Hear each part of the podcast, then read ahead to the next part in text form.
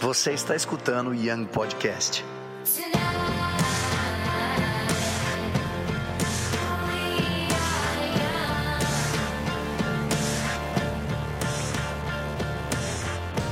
É isso aí, estamos começando mais um Young Podcast. Seja bem-vindo a esse podcast.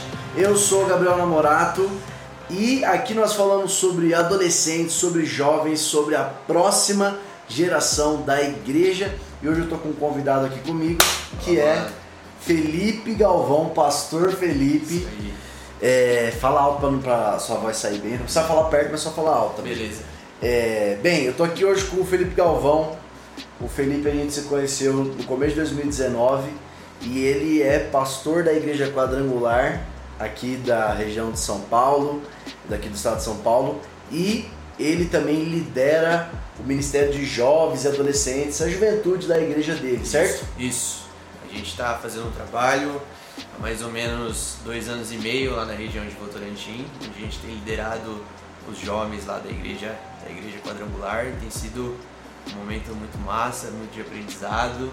Tive esse contato com o Gabriel Namorato em abril de 2019, um cara que me esticou muito nesse tempo e desde então a gente tem caminhado e construído lá. É isso aí, então eu conheci o Felipe, ele está liderando lá jovens e a ideia, é, mais uma das ideias que eu tenho aqui para o Young Podcast, além de trazer talvez convidados que vocês conheçam, é, assuntos mais só eu, enfim, esse ano tem bastante novidade legal para o Young Podcast, mas também quero trazer é, amigos que eu conheci na estrada, que eu conheci ministrando, realidades que eu me aproximei de jovens, ministério de jovens e adolescentes e o Felipe é um deles. É, eu quero trazer outras pessoas que eu também conheci, que lideram jovens em suas realidades. E cara, para o Felipe trazer alguns assets, trazer algumas dicas, algumas coisas que ele aprendeu. Então hoje o Felipe vai estar aqui para conversar com a gente. Felipe, eu queria que você falasse, cara, primeira coisa é por que que você é, começou a liderar, é, pegou a juventude da sua igreja, começou a liderar por que, que você fez isso e depois é, o motivo que você está hoje lá é o mesmo motivo que você começou ou você realmente encontrou alguma coisa no meio do caminho? Eu acredito que no começo de tudo eu, eu, a gente vinha de uma igreja pequena e a gente foi encorajado a estar tá assumindo o Ministério de Jovens mais por uma questão de necessidade. Então a gente enxergou uma necessidade tipo precisava de um líder lá do grupo de jovens e eu com mais ou menos 18 anos, 17 para 18 anos, sem muita experiência, assumi esse desafio. Mas no meio desse percurso coisas foram mudando, Deus ele foi alinhando algumas coisas com relação à visão e hoje eu, eu vejo que a maneira como nós caminhamos hoje é diferente da maneira como, como eu caminhava há alguns anos atrás, como eu comecei. Então, hoje, aliás, há tempos atrás, alguns anos atrás, a gente era movido muito por uma questão de necessidade e hoje a gente tem trabalhado mais essa questão de visão. A gente tem uma clareza muito maior acerca da onde a gente está, para onde a gente está indo, os caminhos que a gente está tomando. Cara, nesses dois anos e meio, é, o que que você, quando você começou, então vamos falar, você falou um pouco de necessidade, agora um pouco mais visão. No começo, é, qual, qual eram as suas metas no começo e quais são essas metas hoje, dois anos e meio depois? Elas mudaram, então primeiro fala a diferença delas, aí elas mudaram, elas evoluíram, elas continuam. O que, que, que, você tem que falar disso? Eu acredito que, que assim, a, a gente mudou muito a questão do, do, do, do como fazer relacionado com a visão. Então, por exemplo, eu acredito que, que quando a gente começou, muito por uma questão de imaturidade, a gente acabava se iludindo muito com relação àquilo que a gente esperava ministerialmente falando, né? Então a gente tinha algumas ambições que muitas delas ah, foram foram meio que deixadas para trás assim com relação ao que nós temos nos movido hoje. Então, eu acredito que no começo a gente talvez por uma falta de experiência, a gente se movia de uma maneira mais imatura, assim, com relação às nossas ambições mesmo. E hoje a gente consegue enxergar mais essa, essa relação de intencionalidade. Então, tipo, a gente tem essa visão e baseado nessa visão a gente tem esses passos práticos para estar tá atingindo esse resultado final que Deus tem nos mostrado. Tá, mas traz, é, eu entendi, mas cara, fala, tipo assim, cita, por exemplo, três coisas que você tinha no começo, falou que era mais movido por ambição e tal, e aí que talvez você viu no meio do caminho já amadurecendo que, cara, talvez era uma coisa irrelevante, que hoje o que, que é também prática, tipo assim, fala o que é, é para hoje, assim, sabe? É, tipo, ah, no começo a gente queria mais, é, sei lá, a gente queria ter, fazer um grupo no começo porque a gente, é, uma das nossas metas era muita gente. Mas aí eu vi que isso aí não era legal e hoje a gente quer, na verdade, é ter é, muita. É, a gente quer ter pessoas engajadas, engajadas sei lá, entendeu? Fala quais eram as expectativas, talvez, da sua ambição no começo, o que, que mudou para chegar onde está hoje? Sim, antes, esse era um, uma parada assim que pegava muito a gente lá com relação à equipe. A gente media o sucesso das coisas que a gente estava fazendo baseado muitas vezes no número de pessoas que iam ou se o, o culto foi atendeu, supriu as expectativas que estavam sendo geradas no nosso coração. E hoje a gente entende que, que, que isso não é sinônimo, talvez, muitas vezes não, acaba não sendo sinônimo de um trabalho bem feito. Né? Então a gente tá com essa visão de, de, de enxugar mais, talvez, mas prezar por essa qualidade. Antes a gente tipo, ficava feliz com, com, com 180 pessoas e essa é mais ou menos a média hoje de pessoas que vão, vão no grupo, mas a gente a gente tinha essa imaturidade com relação a tipo, cara, se foi 180 pessoas num culto foi bom. Mas se no culto seguinte foram 80 pessoas, putz, cara, o culto não está sendo tão bom ou algo está sendo feito de uma maneira errada, pode ser um sinal sim, mas nem sempre, né? Nem sempre. Então hoje a gente consegue caminhar com, com essa maturidade de que tipo é, muitas vezes a gente acaba medindo o resultado, né? de uma maneira muito errada. Por exemplo, hoje eu vejo que as pessoas, elas, elas, todo mundo quer ser muito relevante, né? Todo mundo quer ter um ministério muito grandioso. Por exemplo, todo mundo quer ser o Billy Graham, mas talvez Deus ele tenha te chamado e te esticado para ser o cara que vai ganhar e cuidar de um Billy Graham. Legal. E isso também é sinônimo de resultado, trabalho bem feito. Então, antes a gente media a, as coisas baseado naquilo que a gente estava vendo aos nossos olhos e não era uma parada assim com, com profundidade, entende? A gente, a gente media o, o, o, nosso resultado baseado no número de pessoas que iam e também se, sei lá, a adoração foi boa ou não, coisas desse tipo. E hoje eu vejo que essa chave virou dentro do nosso grupo, dentro da nossa igreja, dentro da nossa realidade. Cara, muito bom. Você falou sobre número. Realmente, número é uma coisa muito inicial, assim, é, para qualquer pessoa que está liderando jovens, adolescentes, porque você quer que quanto, quanto mais gente, a primeiro momento parece que o negócio está melhor. Então, realmente é uma é, é, e o que eu acho que é o que, o que eu acredito que o que você disse aqui é a parada assim, no começo você tem poucos poucos. Como é que eu diria isso? Você tem poucos. É, você tem poucos co coisas, vai, falar coisas que eu não tô lembrando a palavra. Você tem poucas coisas para tomar como medida. Então você uhum. tem poucas medidas. Uhum. E, e, no começo, um deles é tipo assim, quantidade. Uhum. Entendeu? E aí, depois que você amadurece, dois anos e meio, e acho que uma coisa que a gente sempre conversou aqui, eu falo também para o podcast, é o tempo. O tempo é um dos maiores aliados para você crescer a sua liderança, Sim, porque no começo você não, não, sabe tudo, você tem que aprender, errar e, mandar bem depois. Com certeza. Mas com o tempo, com, a sua, com o amadurecimento, você começa a ver que, que quantidade não é o principal, mas também não é é, o pior que não sim, tem que ser sim, ignorado. Sim, não, Mas ele é uma das coisas que você tem que olhar para você medir a saúde do seu grupo. E aí uma coisa que eu, que eu penso é quantidade ela é aquilo que você não tem que ligar, mas você precisa ligar. Sim. Porque quando você não liga, isso te, isso te faz ser mais livre pra, pra, pra, tipo assim, não é isso que define a qualidade. E também quando você não tem uma quantidade muito grande, você tem mais oportunidades para fazer certos tipos de coisas.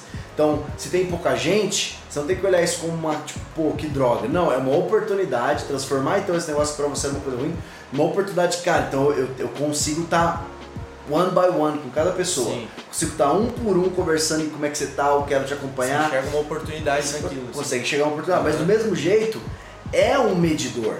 De você ver, cara, se não tem gente vindo, tem alguma coisa errada. Sim, com certeza. Então, é, quantidade é uma coisa que não é primordial, mas é uma coisa importante Sim. que você precisa olhar. Eu sinto que a gente tem que olhar para a quantidade como um, um, um, medidor, que nem você falou, e uma consequência de um trabalho bem feito. Eu vejo que, que às vezes a gente fica tão bitolado, eu vejo falando de mim mesmo, sendo vulnerável, a gente fica tão bitolado em querer encher a igreja, então a gente às vezes acaba é, chamando pessoas de fora, que não é errado, é bom, né? A gente acaba, sei lá, chamando bandas de fora também. E a gente visando isso, qualidade, ou quantidade no caso, e a gente esquece de, de, de aprofundar em algumas áreas de dentro. Sim. Né? Então eu vejo que a quantidade ela é um medidor mesmo do seu trabalho, mas a gente tem que olhar para isso como um resultado final, né? Como tipo, cara, beleza, tô aqui com, com, com 180 jovens, a gente progrediu, sei lá, 100% dentro de um período de um ano. Então, o trabalho está sendo bem feito. É, porque os seus medidores, eles têm que estar compatíveis com a, a sua visão, para onde você quer chegar. Sim. Porque se, se, se o que você... Ah, no ano de 2021 eu quero crescer numericamente, então realmente é uma coisa que tem que dar um pouco mais de importância. Não total importância, mas um pouco mais de importância. Mas se você analisa e vê que nesse momento o, o que é importante né, é, é você é, é, você crescer em qualidade, profundidade, então você não precisa lidar com isso. Isso daí não pode ser mais uma preocupação, mais um peso para você, para você tipo pô não tá crescendo. Mas cara, o negócio é, é, é aprofundar. E você falou uma coisa aqui que eu acho legal eu te falar, é, que é a questão de convidar pessoas. É, se isso não fosse algo bom, para inúmeras maneiras, a gente não estava tendo essa conversa Sim, aqui, porque eu, eu te conheci, a gente se conectou nessa maneira de você me convidar para pregar lá no, no Shift, que é o grupo de jovens, que é realmente completamente diferente do que é hoje. Uhum. É, então, você que lidera, você que está ouvindo isso aqui, adolescente, jovem, você tem que entender que é uma ferramenta que você tem que usar. Sim, com certeza. Porque isso traz vida, traz visão de fora, traz olhos diferentes, traz é, é, é, sabe, tipo, coisas diferentes do reino de Deus para dentro do, do, seu, traz cosmovisão é, ampliada para onde sim, você tá. Então assim, é bom por um lado porque sim, traz pessoas, é um atrativo, é uma maneira de você chamar mais pessoas e lá dentro você consolidar elas. Sim, além disso tudo, também ajuda na questão da conexão. Sim. Você como líder, conhecer outros líderes de jovens e adolescentes te ajudam porque vocês podem trocar figurinhas, podem É o que a gente tá fazendo aqui. Uhum. Vira e mexe, eu, eu e o Felipe, a gente conversa, a gente pergunta, cara, o que você faria nisso? Eu tô passando por isso, tal, tal. Então é importante isso, mas o que, que eu vejo? Daí depois eu quero que você fale também um pouco sobre isso. É, a galera é, cria ministério de jovem adolescente só baseado em convite. Uhum. Às vezes é de uma igreja que tem bastante dinheiro, às vezes uma igreja grande e aí, às vezes, a pessoa acaba construindo uma coisa que às vezes cresce rápido, chamando convidados famosos, convidados influentes, bandas bem legais, tal, tal. Só que você tem tanta gente de fora pregando, conversando, falando, tal, né? que o seu grupo fica raso, uhum. ele fica bambo. Por quê? Porque ele não tem profundidade. E a profundidade ela vem de identidade. Então ele fica sem identidade. Porque uma hora. E, e, e a real é a maioria desses pregadores, e eu também sou esse cara, quando você prega de itinerante, você prega uhum. em outros lugares, você não prega uma mensagem sólida. Sim. É, é, é um alimento sólido de, de, de, de crescimento. Geralmente você prega uma mensagem de incentivo, de explosão, de transformação, mas é uma coisa que é, você não consegue pregar num lugar e, e, e, garantir que aquilo vai mudar. Sim, com que, certeza. Entendeu? Aí é legal você trazer alguém, é legal você trazer alguém para trazer uma mensagem, uma visão. Mas aí você tem que continuar com isso. Então o que, que eu acho? Eu, eu vejo assim, é, é mais um. É mais um, um, um uma coisa, eu sou ruim de, de, de palavra, mas é mais um, um, algo que você faz, mais uma ação, do jeito que olhar número não pode ser o mais importante, mas é importante, Uhum. convidar pessoas é importante, mas também é perigoso você cair nessa muleta, Sim, entendeu? É, porque aí você não cria profundidade, cara. sim. É, eu sinto, só falando um pouquinho, voltando um pouquinho atrás, né? Eu sinto que Deus, ele nunca vai entregar algo pra gente que a gente não tenha a capacidade de sustentar aquilo que ele está entregando. Uhum. Então, eu, eu sonho e eu peço para Deus um ministério com 500 jovens, vamos supor. Mas Deus ele não vai entregar se eu não tenho a capacidade de sustentar. Então, eu, eu acredito que, que a gente tem que focar em como a gente vai sustentar 500, 500 jovens e encaminhar em direção a isso. Porque eu acredito que Deus ele não vai dar algo para você onde, tipo, daqui dois anos, pô, aquilo que ele entregou você não sustentou.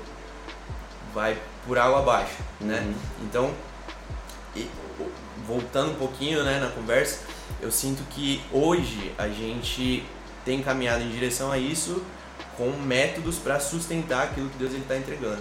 E agora, com relação ao ministério itinerante, é, eu, eu vejo que a gente, como, como líder de jovens, né, a gente tem que ser intencional com relação às pessoas que a gente chama também para estar perto.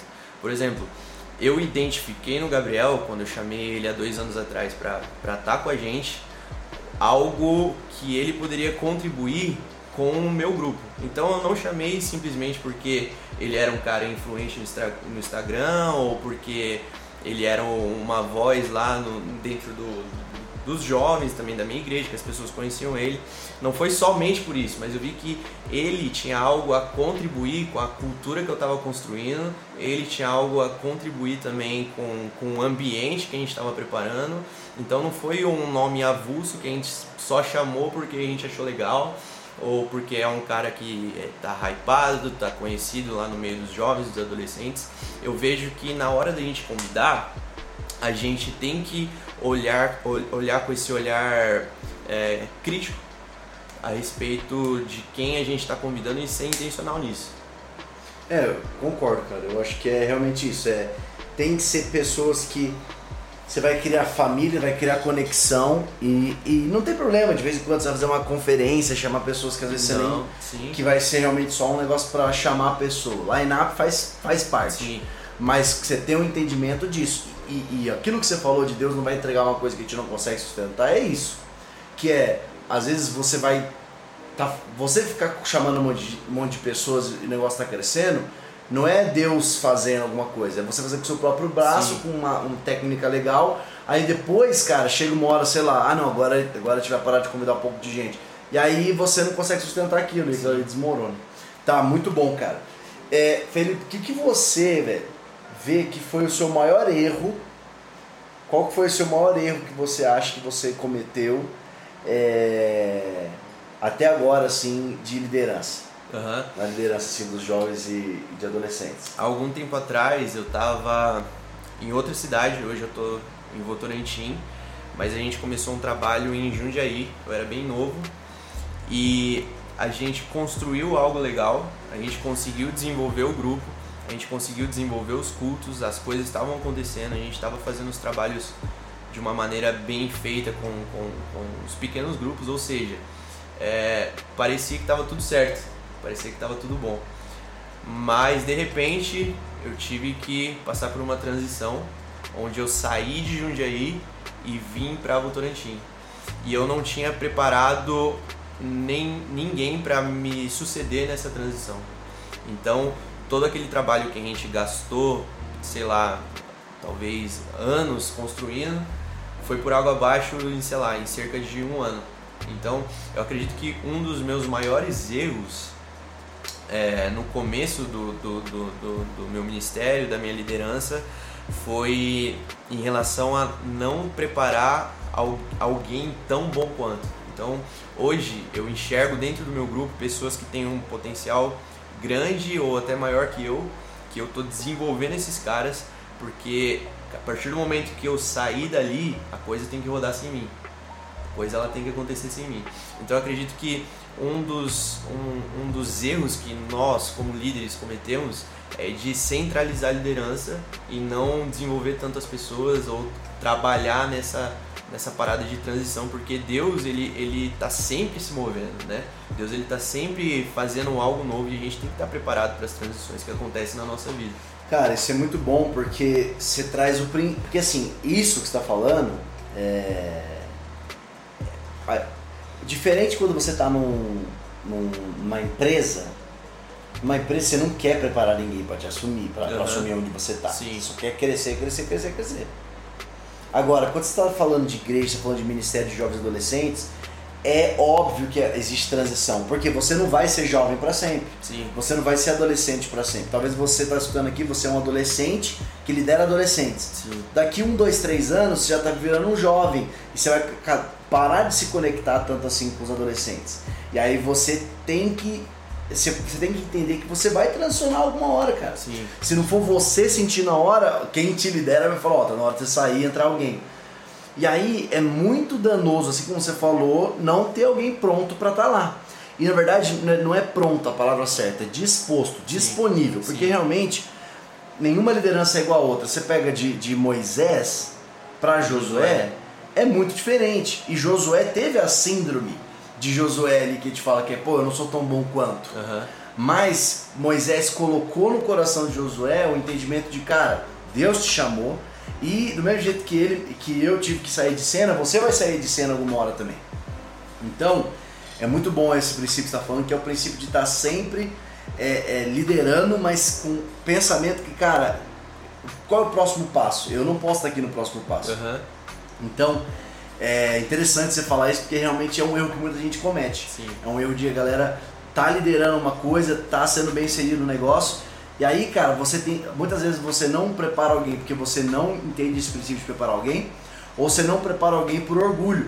Sim. Porque você fala, esse negócio é meu, eu fiz Sim, tudo, é. alguém um dia vai entrar. Visão que Deus me deu. Mas exatamente, só que, cara, às vezes o lugar onde você tá não tá progredindo por conta de você. Sim, porque é hora de mudar para uma outra pessoa e aí essa outra pessoa vai ir para um outro, vai, vai levar para um outro lugar, para um outro patamar. E cara, Deus decide isso.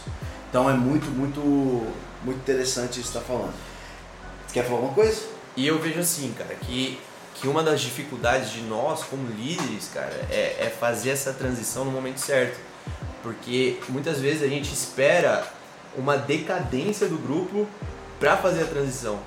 Então você tipo constrói algo, aí você espera cair e se fala, pô, isso daí talvez seja um sinal de que eu preciso entregar só porque o grupo está caindo, uhum. né? Quando na verdade eu sinto que a gente tem que ter essa sensibilidade de entender a, a, o que Deus está pedindo pra gente, sabe? De, de tipo, cara, nem sempre essa transição precisa necessariamente ser feita quando você está em decadência, né? Muitas vezes ela precisa ser feita quando você está um momento total bom. Por, é, é, transição, ela tem tudo a ver com escutar a voz de Deus. Vou dar o um exemplo do Dunamis aqui, que eu sei que eu tô, tô dentro. O Dunamis, quando ele começou, ele tinha um negócio chamado Culto Dunamis, uhum. que era tipo um, um evento mensal ou bimestral, uma época, então era uma vez a cada dois meses, é... do Dunamis. E aí foi crescendo, crescendo, crescendo, chegou uma hora que bateu 3 mil pessoas e aí o Theo falou que naquele dia ele sentiu que ele tinha que acabar. E aí, imagina na, sua, na cabeça de você chegar para sua liderança e falar, ó, ah, foi muito bom, foi o melhor negócio que a gente fez na nossa vida aqui, mas está na hora de acabar. Só que é nesse, nesses momentos que Deus abençoa mais, porque ele começa a enxergar, ele começa, Deus começa a chegar dentro de você e da sua liderança que é, o seu Deus não está sendo o evento, não está sendo o ministério, uhum. mas está sendo a vontade dele. Sim. Porque, gente, é, eu sei que a gente fala muito de liderança, jovens, adolescentes, mas no fim das contas é tudo sobre aquilo que Deus está fazendo. É sobre Sim. aquilo que Deus está fazendo no seu ministério, naquilo que daquilo que, naquilo que, na sua vida em relação a esse ministério de jovens adolescentes, esse grupo. Então, realmente tem hora que você tem que escutar. É, vai ter hora que o negócio está caindo e vai ser também uma um algum fator que você fala, realmente, tá na hora de mudar a liderança, Sim, sim. porque já deu. E aí é, tentar continuar uma coisa, só que uma coisa que eu aprendi é, você nunca quer chegar no auge de nada, nem da sua vida, nem no auge do seu ministério. Porque o que significa isso? Porque se você chegou no auge, quer dizer que ano que vem é só queda. Uhum. Depois do auge só tem queda. Você quer, você quer nunca chegar no seu auge. Sim. Quem sabe nos seus 75 anos, que aí Sim. depois só tem poucos anos para terminar a corrida. Mas então você nunca quer chegar no auge do seu ministério. Você quer preparar sempre. Por isso que esse podcast ele nasceu no meu coração pra pensar nisso. É sempre a próxima geração, é sempre o próximo passo. Você prepara algo a longo prazo, né? Isso, é construir Aham. alguma coisa para ele durar. E às vezes é, é, construir para durar é isso daí. É, vai, vamos lá então indo pra gente, pra gente já passar a parte final, Felipe.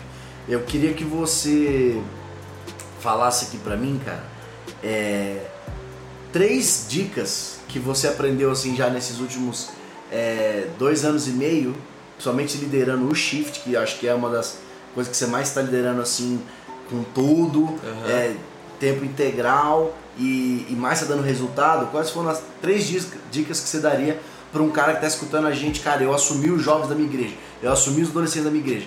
Que três coisas você falaria para ele? Cara, eu acho que a primeira coisa é você estabelecer cultura. Eu acho que isso é muito importante, porque as pessoas elas têm que ser atraídas por aquilo que você está construindo como cultura. Então, você ter isso bem definido dentro do seu grupo é algo muito importante. A segunda dica que eu daria é com relação a você estabelecer discipulado, vida na vida. Você, tipo, enxergar pessoas no, no seu grupo que você possa estar tá, tá discipulando esticando esses caras para tipo, dar continuidade e te ajudar no meio desse, desse, desse percurso, no meio dessa jornada. E o terceiro, cara, é você sempre pedir para que Deus amplie a sua visão. Sempre nas suas orações, pedir por visão, que eu acredito que esse que, que vai ser o, o combustível do seu grupo e também você vai manter a sua motivação sempre acesa, baseada naquilo que Deus ele tá te, te mostrando. Acredito que essas três dicas. Muito bom. Bem, então é isso, mano. Obrigado Valeu, por você ter mano. ficado, você ter topado esse, Valeu. esse podcast aqui. Obrigado você que escutou. Tá aí Obrigado. as dicas, cara. Anote tudo. Se fez sentido pra você e é legal pra você mandar pros seus amigos, pega esse podcast, compartilha aí todos os lugares para mais pessoas serem abençoadas. É isso aí, Deus te abençoe e até o próximo Young Podcast. Falou! Eu-